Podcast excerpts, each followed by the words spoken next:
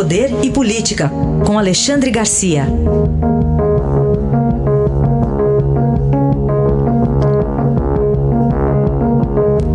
Alexandre, bom dia. Bom dia, Raíssa. Bom dia, Carolina. Bom dia. Bom, hoje aqui em home office, né? Estamos aqui nesse novo modelo de transmissão. Mas queria saber de você, Alexandre, o que dizer sobre vacinas aí, que você está acompanhando de perto também toda essa questão e tem um paralelo para traçar para a gente, né? Pois é, eu estou em casa também, né? E, e, eu vejo aqui as vacinas dos meus cachorros, né? e não são de agora, vacinas de 10 anos atrás. Tem uma aqui, Vanguard, coronavírus. Vanguard, coronavírus. Uh, Recombitec, coronavirose. Quer dizer, existe vacina há muito tempo contra esse vírus em, em animal. Por que não? Será que é tão difícil assim fazer uma versão, pegar a versão do, do vírus, o novo vírus que veio para o humano, né? e, e, e, fazer vacina? Ah, aí me ocorre assim, aí parece teoria de conspiração, eu peço desculpas até, mas o chinês a gente sabe come cachorro, né? Será que não foi daí que veio essa, essa mutação do, uh, desse vírus para o humano? Por falar em chinês, olha, eu estava pesquisando aqui na internet, os cassinos da Las Vegas Orient, do Oriente, em Macau, na China, ali na Bahia, na Bahia de Hong Kong, estão brilhando. Né? Reabriram ontem Uh, e, e, aquelas luzes, aquela iluminação, aquela coisa maravilhosa mostra a recuperação da China. Né? E isso nos dá um, uma perspectiva boa, porque, enfim, começou no início do ano já acabou. Lá na China está tá em, em, queda e os chineses, no momento em que autorizam a reabertura de cassinos, estão autorizando aglomerações de pessoas. Né?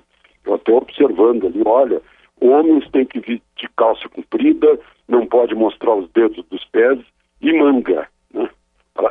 como se portar num cassino. Hum. Enfim, é, isso, tudo isso nos dá uma, uma esperança de que por aqui também vá passar.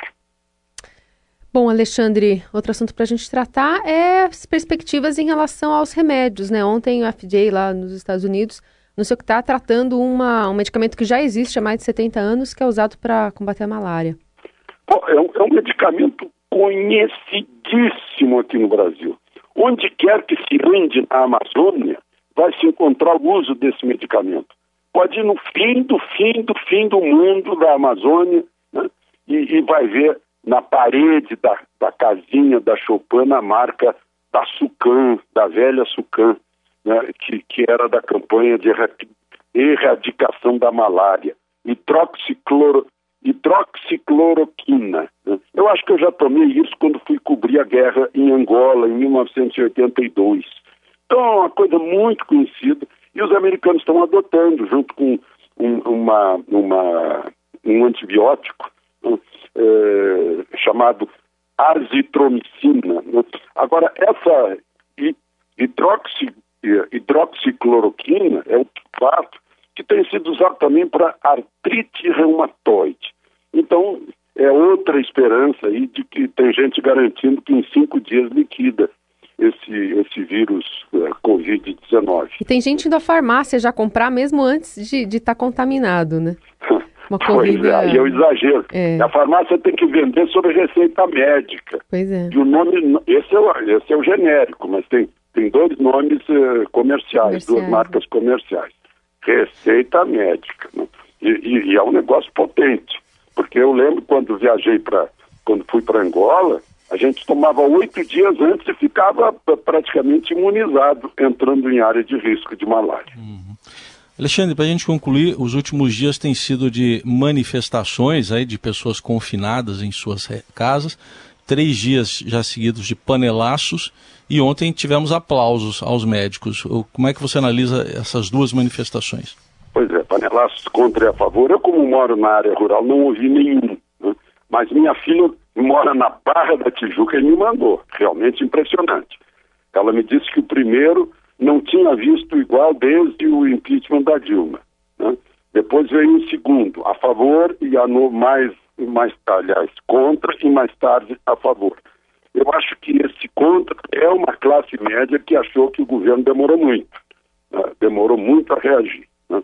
Agora, ontem, guardaram as panelas na cozinha e foram para a janela fazer um aplauso, um aplauso merecido né, aos profissionais de saúde que estão arriscando a vida. Ontem mesmo, e ele já está na UTI, um médico do, do Hospital Regional da Asa Norte, né, que está centralizando uh, o acolhimento dos, dos, infectados por coronavírus aqui em Brasília, né, foi infectado e está na UTI.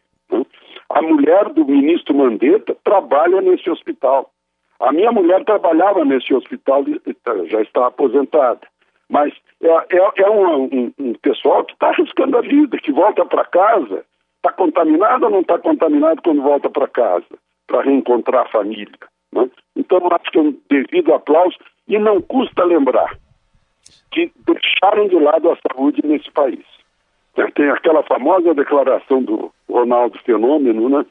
de que o, o Brasil precisa de estádios e não de hospitais.